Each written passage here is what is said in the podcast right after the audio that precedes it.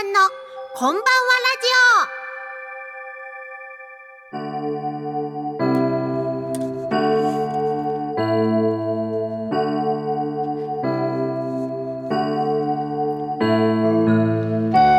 こんばんは。忍笛神楽笛奏者のことちゃんです。毎月第一月曜日のこの時間は笛ことちゃんのこんばんはラジオをお届けしています、えーいよいよ5月ということですね。今月は久しぶりに赤ちゃんおんぶでお届けしたいと思います。親子でどうぞよろしくお願いします。さてさて今日は5月7日ということでついにゴールデンウィークが明けてしまいましたね皆さん、えー今日からまたお仕事や学校という方がほとんどかと思います。皆さん今年のゴールデンウィークはいかがお過ごしだったでしょうか？私はですね実はミュージシャンになってからこう思い返してみると何年間もの間ですね仕事するもしくは普通に地味に過ごすっていう感じで過ごしてたんですがまああの子供も生まれましたので初めてですね家族旅行に行ってきましたね。で10ヶ月の赤ちゃんを連れての遠出の旅っていうのはなかなかスリリングでねまあどうなるものかなと言ってきたわけなんですけれども旅行といえばですねやっぱり皆さんお食事って楽しみじゃないですか。でも赤ちゃんの場合今絶賛ですねねあの離乳食を食べてるとこなんですね。で普段は私が手作りしたご飯を食べさせてるんですけど旅行なんでそうはいかないじゃないですか。でそこでですねドラッグストアなどで売られているあの赤ちゃん用のレトルト食品もねちょっと利用してみたんですよ。すごいですね。なんか瓶に入ってるものとか袋に入っているものとかあとですねあの何ヶ月から何ヶ月からってすごい細かくあの表示されててでしかもすごい工夫されてていろんな種類があっててね私びっくりしちゃいましたよ。結構ねパクパク食べてくれて助けられました。まあまあ私の話はさておきまして5月のこの時期4月から新しい環境になられた方々は少しずつその環境にね慣れてくる頃でしょうか。ね少しずつお悩みなんかもね増える人もいいるかもしれませんけれども明るく楽しく過ごしてまいりましょう。さて今月の「笛ことちゃんのこんばんはラジオは」ことちゃんの子育てハッピートークからスタート。そしてようこそゲストコーナーにはテレビをラジオはじめですねいろんな分野でご活躍中のえ企画構成家着物と和文化遊び人の板垣響さんをお迎えしてお話を伺いします。今月もどうぞよろしくお願いします。この番組は屋根で守り床で支える防水材床材のパイオニア田島ルーフィングの提供でお送りします。日々の練習楽器のケアこれは私たちミュージシャンが美しい音楽を奏でるために欠かせないもの。雨漏りしない屋根足元を支えてくれる床。これは私たちが生活するのに欠かせないもの。安心安全な空間で生活するためにも防水材床材のメンテナンスを心がけましょう。屋根で守り床で支え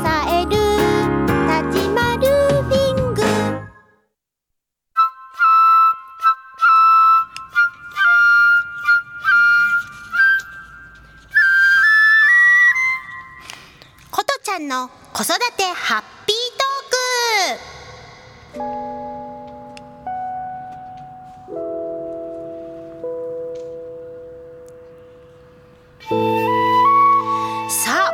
でもお伝えしたようにおかげさまでうちの赤ちゃんも10ヶ月を迎えましてですね。まあ赤ちゃんって今言いましたけども最近の面持ちはですねもはや幼児っていう感じになってきておりましてまあ嬉しい顔おどけた顔興奮した顔とかもう本当にねいろんな顔をするようになってきましたね。成長の速さを感じる毎日であります。何かおっしゃっております。何でしょうか？はい。それでですねまあ10ヶ月になりますとできることもですねどんどん増えてきまして最近はですねしっかり自分の意思で立ち上がるんですよね。ついこの間まで捕まり立ちをしていたのに何もないとこでシュッてこう立っちゃうんです。でさらにもう10秒以上自力でこう立っていることができるようになってきましてもうすごいなと思うんですよ。やっぱり生まれた時は寝返りも何にもできなかった存在ですよ。10, があの10ヶ月もしたらですねもうすっかりこうやって立ち上がることができるとは。さらにですね手をパチパチチして見せるのが最近のブームで立つパチパチパチっていうのがですねもうブームで何回も何回も家でやっております。もう来月には一歩二歩と歩くんじゃないかなと思われますね。うちの母曰く私自身がその赤ちゃんの時も11ヶ月ぐらいから歩き始めたそうなんですね。やっぱりですね育ちのペースも親子でこう似るものなのかななんて思ってますね。ちなみに私にはですね2人の弟がいるんですけど上の弟はなんと9ヶ月検診の時にベッドの上を一人走り回ってたそうなんですよ。病院の先生があの子本当に9ヶ月かって言われるほどだったそうなんですよね。なんと8ヶ月からもうね、あ、びっくりしてる？すごいよね。8ヶ月からもうね、歩き始めたっていうんですか、びっくりですよね。まあそんな何でもどんどんできちゃうチョロスケの弟なんですけれども、2歳下なんですね、私より。なのに私よりも先に自転車に乗れるようになりまして、そしてすぐさま自転車に乗って始めたことは暴走族ですよ。もうね見ててほんと怖かったですよ。車が通っているもうこう坂道の大通りが家の近くにあったんですけど上から下まで全速力で自転車でパライよパライよって言いながらですねシャーッと駆け抜けるんですよ。もうね私ねそれ見てて子供心ながら心臓がキューってなってなんて恐ろしいことって思ってたのを思い出します。ちなみに彼はですね暴走族をすでに幼稚園で卒業しておりましてすごいですよね。さらにね彼のすごかったのはあの幼稚園の時幼稚園の中でね実は彼は一番体がちっちゃかったんですね。それにもかかわらずですよ。大勢の子分を連れていつも遊んでたんですね。彼が園内をこう走ってると10人ぐらいの男の子たちがバーってついていくっていうのを私もあの幼稚園の年長さんだったんですけどその時見てたのをよく覚えております。それでですねその弟がある日幼稚園を脱走したことがあるんですよ。怖くないんですこれ。あの体が一番ちっちゃいんですけど、まあ、一番な、まあ、権力というか持ってますので一番大きい子を連れてってですね「お前この門を開けろ」と。そして何人かの人をですね連れ出してで彼が見つかったのはスーパーマーケットだったそうですけど 何をしてたんだ幼稚園児。スーパーマーケットで。ねえ。もうすごいことをしていた弟なんですけどあのまたさらにあのこの逸話がやっぱりこう受け継がれるわけで何年か後にその園長先生がですねその私の弟の話をですねしてたらしいんですね。でもその弟は悪い子だった。だけど正々堂々とした悪い子だったということで皆さんの前で褒めているんだかけなしてるんだかよくわかんないんですけど、言われてたんですね、まあ、どんどんどんどん子どもたちもですね影に隠れてこそこそ悪いことをする子が増えてきたということでですね、まあ、うちの弟が引き合いに出されたような話だったらしいんですけれどもね。まあいやねほんと同じ両親から生まれたねあの兄弟であっても私そんなこと全然なかったですからね。本当にあの育ち方が一緒でもこう性格で違うもんなんだなっていうのを感じます。でまあ私幼稚園の先生してたわけですからね。こんな園児がいたらもう絶対嫌だったなって思うんですけれども。さてさて、まあ、もしもねこの、えー、ラジオを聴いている方の中にもうちの子わんぱくすぎてもうどうしましょうなんて子育てで悩んでいる方がいらっしゃいましたら是非元気と勇気を出していただきたいものです。以上、えー、ことちゃんの子育てハッピートークでした。よ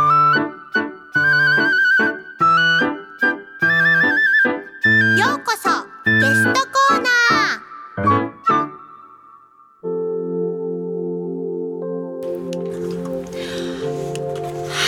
わけで今回はですね大好きな方をお招きいたしました。企画構成家そして希望の遊び人和文化遊び人としてご活躍中の板垣響さんです。こんばんは。こんばんは。ありがとうございます。あの私事なんですが、はい、今月誕生月なんですね。おめでとうございます。ありがとうございます。そんな時にあの、はい、お声掛けいただいて大変嬉しいなと思っております。板垣響です。よろしくお願いいたします。お願い。しますはい。もう私私はあの普段いたちゃんと呼んでるんで、えー、今日もあの親しみを込めてそのように呼ばせていただけたら、はい、と思っております。はい、今日はですねもういろいろこう肩書きがあるし、才能の溢れているい。たちゃんなので、まず前半はですね、あのテレビですとかラジオですとか、そういった面での、えー、ご活躍のことをちょっとお聞きしたいと思います。ではまず企画構成家としてのプロフィールごご紹介させていただきたいと思います。はい。はい。もうね、ひたちゃんといると私楽しくてしょうがないわ。ちょっと紹介させていただきます。はい、えー、大学卒業後、はい、TBS の文字放送室での勤務をきっかけに、はい、テレビの制作を知られ、はい、えー、構成作家としてのキャリアをスタートされます。はい、報道情報番組を皮切りに、はい、クイズバラエティ旅ドキュメント、はい、そして音楽トークなどなどさまざまなジャンルの番組を担当されます。はい、また番組関連のライブやイベントなどでステージ構成や企画立案なども手手掛けられておりまして現在はテレビやラジオの構成だけでなくメディアジャンルを超えて企画そして構成力を発揮すべくですね企画構成家と名乗って書籍や雑誌のページ企画、えー、そしてイベントや企業や人物ブランディングなどなども手掛けていらっしゃるということで今日は改めてよろしくお願いいたします。ありがとうございます本当に長い、ね、長かったですね。いやそんなことないです、はい、もうでもまあこれでこう言えないほどたくさんのことをされてるってことなんですけれどもまあとにかくテレビやイベントなどでもね大活躍のいたちゃんなんですけれども、はい、あのこの構成をされる作家さんのお仕事って、はい、普段その私たちテレビとかラジオとか何気なく見たり聞いたりしてるんですけど、うんはい、実際どういうことがお仕事なのかっていうのを、一般の方はねなかなか分かりにくいと思うんですよ。謎の職業ですよね。そうですよね。はい、私もまあこういう音楽の仕事でいろいろ関わる中で、うん、あこんな大事な仕事なんだっていうのを知っていったわけなんですけど、はい、ぜひちょっと分かりやすくお話しいただけたらありがたいです。はい。今あの大事な仕事って言ってくださって私をはじめ構成作家はすごく救われた気分になってると思うんですけど、はい、あのですねざっくり言うと、はい、えー、番組全体の企画を作ったり、はい、細かい企画を作ったり台本書いたり ナレーションを書いたり、はい、あとキャスティングとかのアイデアも出すんですよ。あキャスティングまでやるんですか？そうそう、えっと、番組によってなんですけど、今回こういうテーマだけど、誰にお話ししてもらおうかとかそうするとみんなでアイデア持ち寄って会議でその中からチョイスしてってっていうことがあります。だから大体なんか情報を集めて提出して、はい。はい、骨子作って仕上げていくサポーターみたいな感じ、はい、サポーターだけどでも骨格を作ってるからもう大元を作ってるし、まあ、まあ、プロデュース的な役割というか。あるかもしれないですね。でも、はい、えっ、ー、とあくまでもなんかそういうサポートというか肉付け役っていうのかな肉付け役でありそぎ落とし役でありみたいな感じですね。仕事の内容で言うと。すごいですよね、うん、あの例えばテレビなんかですと皆さんもご存知だと思います、はい。TBS の「ミノモンタの朝ズバ」だったりフジテレビだと「クイズヘキサゴン」懐かしい。そして、えー、テレビ朝日だと今やってますよね「世界の村で発見こんなところに日本人」はい。はい、それから NHK も有名どころであのスタジオパークから「こんにちは」ですとかもうあのちょっと言い切れないほどたくさんたくさんあるんですけれども。はい、はい、すごいですよね。私ね、はい、あのスペシャワー TV の NMB48、はい、山本あのさんのね、さやねの。さやねの、はい、あの番組に出させていただいた時があったんですが、はい、ゲストであのあれですね。さやねが音楽技術を高めるっていうコーナーで、琴ちゃんに忍笛の先生としてご出演をいただきました、そうでしたよね、あの時もやっぱりすごくいたちゃんの、こう番組作ってるんだなって感じたのが、あの今回のあの出演者さんはこういう方々ですと、はいはい、でこういう性格があるから、うん、こういう声のかけ方したら面白いかもとか。あとなんかねた私よく聞こえてないんだけど、はい、その芸あの有名人芸能人さんのところに近寄ってて、はい、ちょっとこうして言ったらなんかいいかもよみたいなことでさらさらって言ってパッてまた引いていくんですよ。だからそうやって、はい、なんかこう番組がより盛り上がるようにっていうか、面白くなるようにっていうのを、それこそさっきのそぎ落としたりとか、肉付けたりっていうのが多分そういう部分なのかなと思うんですけど、はい、そうですね、うん、えっと仕事としては家とかまあなんか、オフィス的な場所とか、まあ、制作会社さんにお邪魔してネタ書いてたりとかっていうこともあるんですけど収録に立ち会うってこともあるんですよね。で琴ちゃんにご出演いただいた番組は、まあえっと、台本も書くし収録も行くし、でその後仕上げの作業にも立ち会うしっていう感じでいたんですけどそうあの収録ああれかなお料理とかもそうですけど、はい、レストランとか行ってシェフが気持ちよさそうな人だとお料理美味しかったりするじゃないですか。うん、でそれと同じと言えるかどうかわからないけど、やってる人たちが楽しいとやっぱ番組が楽しくなってより楽しさが伝わるんだろうなってことを結構信じているので、なるべく私はなんか収録見に行っても皆さんとお話ししたり。はいあの本当になんかずうずうしいんですけどこのネタ面白くないっすかっつってあの火をつけさせてもらうっていうんですかね。もっと面白くしてくださいっていう期待を込めてお話をしに行ったりとか、うん、なんか盛り上げに、まあ、やっぱね出演者さんも琴ちゃんもあの本当よく体感されてるとは思いますけど、はい、みんな人なので気分がいろいろあるじゃないですか、うん、確かに。そうです。そう。です。それはありますね。うん、ね。でもなんかその場楽しむとかっていうことに対して自分の作品というか番組であればなんかお手伝いできることはないかなっていうのは心がけています。素敵です。いや最近ねでもプライベートではそういうやり取りをなかなか上手にできなくて、まあ、改めて今日ねこうお話しして、ちゃんとそういうなんか場をちゃんと良くすること、自分の動きみたいなことはちょっと意識していきたいなと思いました。あでなんかありがとうございます。すごいなんかまとめてくださってですね癖で。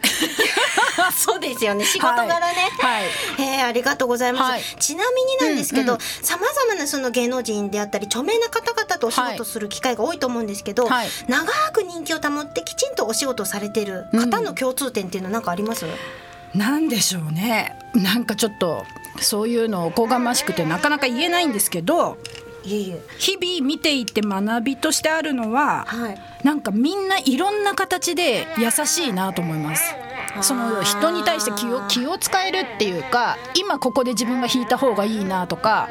ずっと出っ放しな人ってなかなかいないなっていう、そういう、はい、目配り心配りみたいなこととあとはもう大きい視点を持つこと。持ってるなっていうのとでもう本当最近重要なのはスルー力じゃないですか。はあスルー力、うん、えっ、ー、とちゃんと必要なことは聞けて、はい、これ今関係ないなって思うことはちゃんとスルーできるっていうか。はあ確かに。そうそうそう。何でも受け止めないことっていうか。まあ一回自分の中に入れたらさっとこう整理整頓ができる人っていうのは強いんじゃないかなっていう気はしてます。なるほど、うん、素晴らしい、うん、スルー力私ちょっとなんか今日からなんかそのワードがなんか入ってきちゃいそうな感じなんですけど多分ね、はい、なんかほらさっき琴ちゃんもオープニングでおっしゃってましたけど、はい、5月になって新しい環境でいろいろわーってなる中で、はい、スルー力なんかあこれ必要だけどこれもういいやとかって思うことはきっとね大事なんじゃないかなって。そうですよね、ね、うまくやれるといいですよね。本当ですよね、うん、ちょっとまだまだちょっとお話聞きたいんですけれども、はい、一回ここで曲を挟みまして、はい、また後半お話を伺っていきたいと思います。お願いします。それでは、えー、琴の竜の目覚めより花と風お聞きください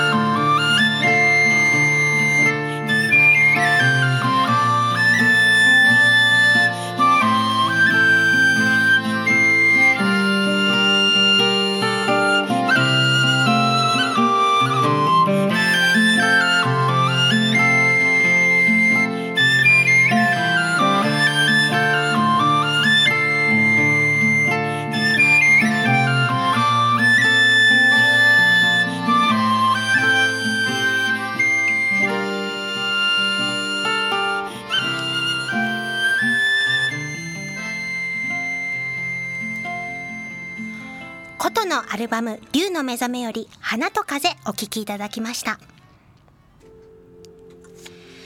さて後半入ってまいりたいと思います。先ほどテレビですとかねそういったことでの、えー、お話、はい、いた、えー、いたちゃんから伺ってたんですが、ええ、後ですね着物遊び人和文化遊び人としてのご活動についてちょっと聞いてみたいと思います、はい、まず、えーと、とそちらのプロフィールご紹介させていただきたいと思います、えー、お母様の影響とそして地元が岐阜なんですよね。はいそうなんです、はい、えー、美濃焼の産地であることから、はい、えー、幼い頃より日舞や茶道陶芸に親しみそして大学での上京以降は自分で着付けを行い、ファッションとして着物を日常に取り入れ着物の遊び方や人脈を構築されました。そしてテレビやラジオの現場なんかでもアナウンサーやタレントさんの着付けやアイディア衣装提供などを展開していらっしゃいます。2 2013年頃から、え着物遊び人そして和文化遊び人と名乗って、え活動を本格化されておりましてあの野外でのお茶会をプロデュースされるですとか、はいはいはい、もう非常になんか面白い試みをいろいろなさっているといういたちゃんでございます。ありがとうございます、はい、後半もお願いいたします、はい、それにしても名曲でしたね。あありがとうございます、大好きです。ありがとうございます、花と風も2013年だから結構前なんですけどね、そっかそっか。なるほど。はいありがとうございます、さてさてそんなまずは着物遊び人っていうところについて伺いたいんですが、はい、あの普段着物姿で会うことが多いいたちゃんなんですけども、い。つもねあここにこういう柄持ってくるかとかここにこのこうこういう色を持ってくるんだなっていう感じですごくおしゃれなんですね。で実は私も実際テレビ出演の時に過去にあの先ほど話してた「さやねの番組の時だったりとか、はい、あと NHK にちょっと出演した時もいたちゃんにあの相談したらとても素敵なコーディネートしていただきましてですね本当にあの良かったんですがありがとうございます。気に入っていただけて。いやいやいつも何に気をつけてそのコーディネートとかってしてるのかなっていうのをぜひリスナーの皆さんにも教えていただけたら嬉しいんですが。はい。今日は洋服なんで全然説得力がないんですけど。今日久々に洋服姿見た私、はい、えっとですねなんかあの最近ここ数年でこそ洋服でも柄と柄のコーデみたいなのって結構あるじゃないですか。だけど、着物って全身柄入れてもなんか収まってしまうっていう。そうなんですよ。そうそうそう。それがすごいなと思って、だからそれをフルに遊びたいなっていうことだけで、あとはなんかその場がえっと、場所？出かけていく場所が崩れに沿うようなコーディネートであるように遊んでいくっていうことをいつも気をつけているぐらいで。はい、あんまりなんかこここうするぜみたいなのは正直ないんですあそうなんです。も自然とああいうおしゃれ感が出来上がってしまっている板垣さんということでございますか？はい。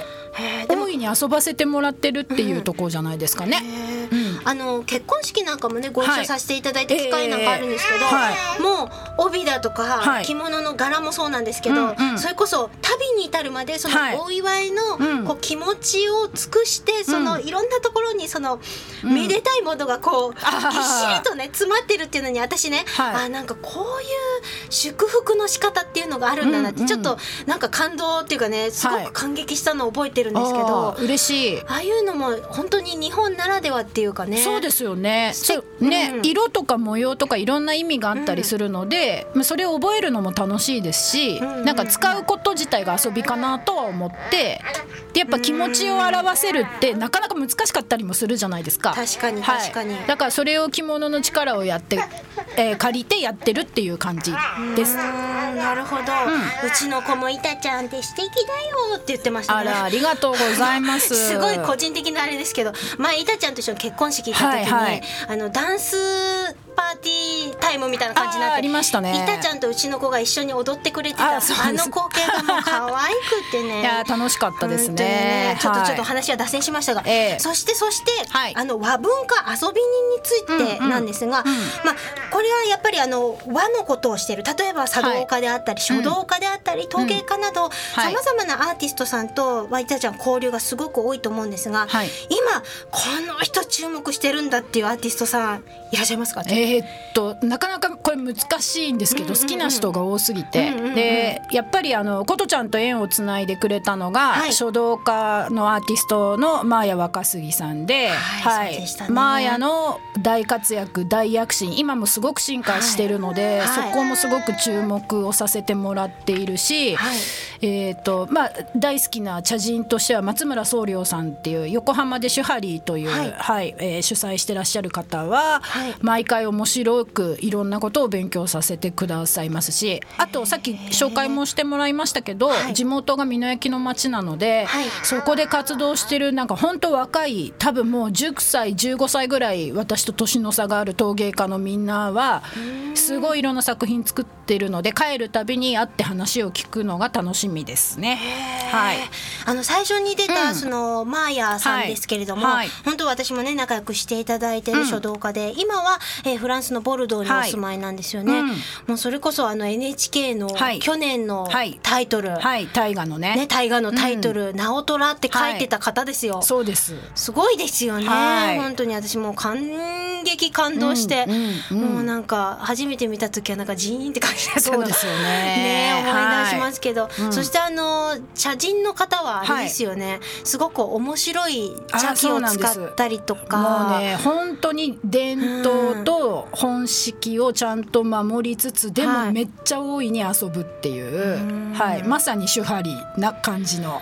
はい、方ですね。あ、そうだ、うん、えっ、ー、と、まあ、その茶人の松村さんと一緒にですね。はいえー、新しい和文化雑誌の「部」という雑誌が3月に出たんですけど、はい、はい、その中で私あの松村さんと企画ディレクションで、ちょっと面白いあの茶会の景色を作ってますので、はい、どこかの書店で「部」という雑誌をお見かけになったら、はい、ぜひ目を通してみてください。はい、ブログでも、はい、はい、紹介させていただきたいと思います。もうあっという間にいたちゃん時間が来てしまってもう最後なんですけど、そんなことないんです。はい、ね本当にでも時代の先を見つつ今みんながこう楽しめることを常に提案しているそんないたちゃんもねこれからも活動に注目していきたいと思います。本日はありがとうございました。ありがとうございました。時を超えて受け継がれる優しいハーモニー。心に残るメロディーは日常生活を豊かに彩ります。強い日差しや雨から私たちを守る屋根。滑ったり転んだりしない安全な床何気ない毎日を確かに見守る防水剤床材は安心安全な暮らしを守り支えてくれます。屋根で守り床で支える立ちまルーフィング。はい早いものでもう時間が近づいてまいりました。皆さんいかがだったですか？私は楽しかったです。いたちゃんいかがでしたか？楽しかったですね。その赤ちゃんが一緒に、はい、あのブースでお仕事してらっしゃる感じも 感動的でした。ありがとうございます、はい、本当なんか一緒に喋ってるっていう感じでね、ねうん、あの決して泣いてるとかじゃないんですよ。なんか言いたいこと言ってるんですねしかも踊ってましたよ、